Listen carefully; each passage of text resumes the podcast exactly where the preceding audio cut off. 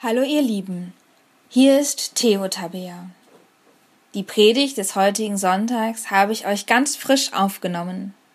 Natürlich kann man die Predigt auch nicht nur sonntags hören, sondern auch montags, dienstags, mittwochs und so weiter. Ich wünsche euch ganz viel Spaß beim Reinhören, beim Mithören, beim Mitdenken. Viel Spaß! Heute geht es um Nächstenliebe. Oder man könnte ja auch provokativ formulieren, muss ich eigentlich zu allen nett sein? Wenn ich an das Gleichnis vom Samariter denke, wo der Samariter einem hilft, der unter die Räuber gefallen ist, dann passt das zur Nächstenliebe, ein zentraler christlicher Text der Bibel, der auffordert zu helfen, für andere da zu sein nächstenliebend zu sein. Und es ist doch eine zentrale christliche Forderung, nächstenliebend zu sein. Immer wenn ich mal mit Leuten im Gespräch bin, die eigentlich auch gar nicht so viel mit Kirche zu tun haben, das mit der Nächstenliebe, das ist ihnen oft wichtig und ein Anliegen. Der Predigtext vom heutigen Sonntag fordert ebenso zur Nächstenliebe auf, jedenfalls so wie ich ihn lese, naja, genauer gesagt, er fordert zu Geschwisterlichkeit auf. Ich lese vor aus dem Evangelium nach Markus, aus dem dritten Kapitel. Und es kamen seine Mutter und seine Brüder und standen draußen, schickten zu ihm und ließen ihn rufen. Und das Volk saß um ihn herum. Und sie sprachen zu ihm, Siehe, deine Mutter und deine Brüder und deine Schwester draußen fragen nach dir. Und er antwortete und sprach, Wer ist meine Mutter und meine Brüder? Und er sah ringsum auf die, die im Kreise um ihn herum saßen, und sprach, Siehe, das ist meine Mutter, und das sind meine Brüder. Denn wer Gottes Willen tut, der ist mein Bruder und meine Schwester und meine Mutter. Ich denke nicht, dass Jesus die Liebe zu den Eltern, zur Familie abwerten möchte. Ich höre da eher eine Aufwertung derer, die eben nicht biologisch mit Jesus verwandt sind, die aber sozusagen zur Gemeinschaft dazugehören. Auch die, die traditionell nicht dazugehören, die sind Jesus wichtig. Denn Jesus liebt alle Menschen und er liebt sie nicht einfach so, sondern mit der Liebe eines Bruders, als wäre er mit jedem Einzelnen verwandt. Jesus sagt, und das ist für mich der zentrale Satz in, dieser, in diesem Abschnitt, denn wer Gottes Willen tut, der ist mein Bruder und meine Schwester und meine Mutter. Dieser Satz hat in meiner Lesart weitreichende Folgen und ich möchte ihn etwas näher beleuchten, um seine Bedeutung klar zu machen. Für die Beziehung zu den Mitmenschen heißt dieser Satz. Wenn ich helfe und Gottes Willen tue, bin ich geschwisterlich mit Jesus verbunden, dann bin ich seine Schwester. Ich soll nächstenliebend sein, um mich als diese Schwester zu erweisen. Und zwar soll ich geschwisterlich nicht nur gegenüber meiner biologischen Familie sein, sondern gegenüber allen Menschen, ganz so wie Jesus es vorgelebt hat. Und jetzt finde ich, dass dieser Satz mehrere Ebenen hat, nämlich einmal für meine Mitmenschen und dann aber auch in meiner Beziehung zu Gott. Wenn Jesus mich seine Schwester nennt, erinnert mich das an meine Beziehung zu Gott, also dem gemeinsamen Vater im Himmel. Eine der Konfirmanden aus unserer Gemeinde hat in der letzten Stunde gesagt, Jesus, das ist doch Gott auf Erden. Und das gefällt mir sehr gut. Ja, Jesus hält Himmel und Erde zusammen. Er ist beides. Er ist Mensch und Gott. Er ist Gottes Kind und Bruder von uns allen. Und dann sehe ich in diesem Satz eine sozusagen dritte Ebene, nämlich was das Zusammenleben aller Menschen in Gottes Welt heißt.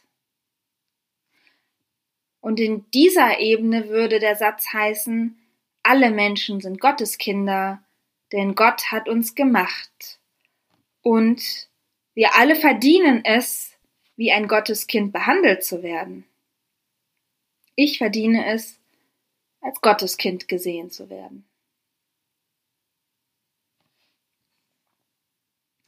Jesus sagt in seiner berühmten Bergpredigt, denn wenn ihr liebt, die euch lieben, was werdet ihr für einen Lohn haben? Tun nicht dasselbe auch die Zöllner? Und wenn ihr nur zu euren Brüdern freundlich seid, was tut ihr da schon Besonderes?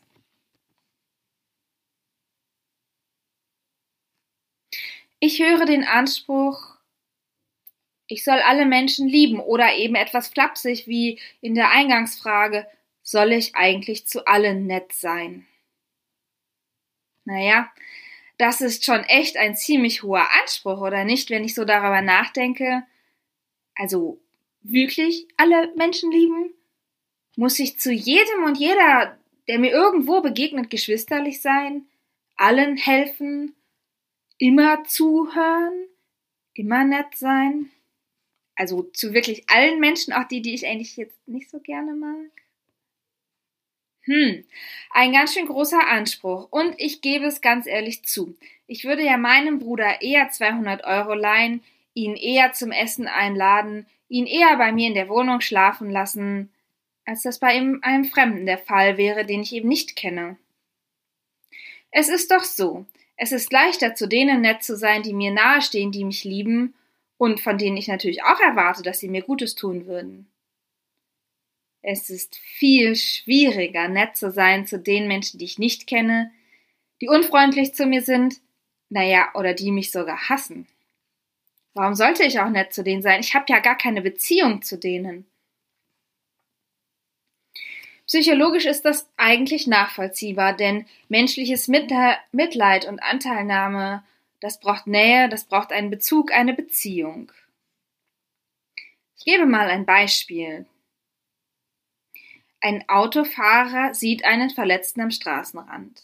Und der Verletzte blutet offensichtlich. Nehmen wir mal an, er ist gestürzt. Der Autofahrer bleibt stehen und nimmt den Verletzten mit. Er fährt ihn ins Krankenhaus und erst nachher merkt der Autofahrer, dass der Sitz blutig geworden ist. Es kostet, sagen wir mal, 400 Euro, das teure Leder zu ersetzen. Ich bin keine Autofahrerin, deswegen weiß ich den Preis nicht. Aber sagen wir mal, das echt teures Leder kostet 400 Euro. Trotzdem hat der Autofahrer gehandelt und hat geholfen. Vermutlich bereute er es auch nicht, denn die Situation hat es ja erfordert und es war nötig zu handeln. Andersherum hätte der äh, Autofahrer vermutlich nicht einfach so 400 Euro an den Johanniter Rettungsdienst gespendet, oder? Wieso auch? Er hat keinen Bezug zu den namenlosen Verletzten, er hat sie nicht vor Augen, er hat kein Mitleid, er fühlt sich nicht verantwortlich. Und ich glaube, wenn wir ehrlich sind, dann geht es eigentlich den allermeisten so. Man braucht sich dafür auch nicht zu schämen, es ist irgendwie menschlich. Tja, und was ist jetzt mit dieser zentral wichtigen, hochgelobten christlichen, überchristlichen Nächstenliebe, die uns doch allen irgendwie so am Herzen liegt? Mir auch letztendlich am Herzen liegt.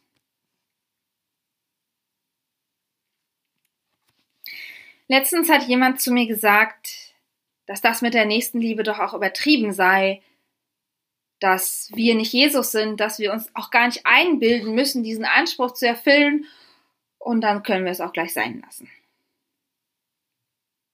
Hm, lassen wir es also einfach so gut sein mit der nächsten Liebe? Ich glaube, man würde damit das Kind mit dem Bade ausschütten, wie man so schön sagt. Nein, wir sollten es natürlich nicht sein lassen mit der nächsten Liebe, aber kompliziert ist das schon und deswegen schlage ich einen anderen Blickwinkel vor, eine andere Perspektive. Ich versetze mich in die Lage dessen aus dem Gleichnis, aus dem Gleichnis vom Samariter, in die Lage dessen, der unter die Räuber gefallen ist. Ich liege am Wegesrand, mir tut alles weh, besonders der Kopf, alles verschwimmt und ist irgendwie verzerrt. Und da kommt jemand vorbei, ich erkenne ihn nur halb, doch ich habe irgendwie das Gefühl, der trägt ein Priestergewand und da habe ich natürlich sofort Hoffnung, dass der mich sieht, dass der mir hilft. Doch er geht einfach so an mir vorbei. Huch, wie kommt das denn? Hat er mich etwa nicht gesehen? Hm, die erste Enttäuschung. Und dann kommt noch jemand an mir vorbei und der scheint auch im Tempel zu arbeiten. Und diesmal nehme ich alle Kraft zusammen und ich flüstere, hilf mir. Es ist ganz schwach, ich kann ja kaum reden, doch hilf mir, das habe ich hervorgebracht. Mein Herz schlägt höher, er hat mich bestimmt gehört. Doch er geht weiter. Die nächste Enttäuschung. Ich seufze, boah, ich glaube, es ist mit mir vorbei, denke ich. Es ist vorbei mit mir, mit allem. Ich schließe die Augen und harre der Dinge, die da kommen. Und dann plötzlich spüre ich etwas Wohltuendes. Ich blinzle. Jemand gießt Öl auf meine Wunden. Das tut wirklich gut. Er streicht mir über den schmerzenden Kopf, und als ich ihn ansehe, lächelt er. Es wird alles gut, sagt er. Ich bringe sie in eine Herberge, und dann pflegen wir sie schon wieder gesund. Und so kommt es auch. Der Fremde nimmt mich mit in die Herberge und ich werde wieder ganz gesund. Der Fremde von ganz weit weg, ein Ausländer sozusagen, er bezahlt alles, fragt, wie es mir geht und ist für mich da. Was für ein Geschenk. Hm. Und wie es mir dann wohl geht, ich, die ich überfallen wurde, nach zwei Wochen, nach zwei Monaten oder vielleicht sogar zwei Jahre später. Ich glaube, wenn mir das passiert wäre, dass es etwas verändert hätte in, in mir, in meinem Leben. Und ich bin mir sicher, ich wäre vor allem eines. Ich wäre dankbar. Nicht nur dem Samariter, diesem Fremden, der mir geholfen hat, sondern ich wäre der ganzen Welt dankbar und ich wäre Gott dankbar, dafür, dass ich überleben durfte, dafür, dass jemand anderes etwas unglaublich Schönes für mich getan hat. Und naja, dann möchte man doch auch etwas zurückgeben, wenn man so etwas empfangen hat. Das weitergeben, was ich empfangen hat, aus überschwänglicher Dankbarkeit es weitergeben. Und in diesem Sinne möchte ich den Text, den ich vorgelesen habe, mit den wahren Verwandten Jesu heute verstehen. Ich möchte ihn nicht als Anspruch verstehen und nicht als Mahnung, immer hilfsbereiter und freundlicher sein zu müssen oder flapsig gesagt, zu allen nett sein zu müssen. Nein, ich möchte ihn heute so verstehen. Als eine Erinnerung daran, dankbar zu sein für alles, was ich empfangen darf. Für jeden Moment, wo jemand anders mich sieht und mich hört. Wenn ein Gotteskind mich als Gotteskind sieht und mich so behandelt, als hätten wir den gleichen Vater im Himmel. Dafür will ich dankbar sein. Ich will dankbar sein dafür, dass Gott mich immer als sein Kind einsehen wird, denn das hat er versprochen.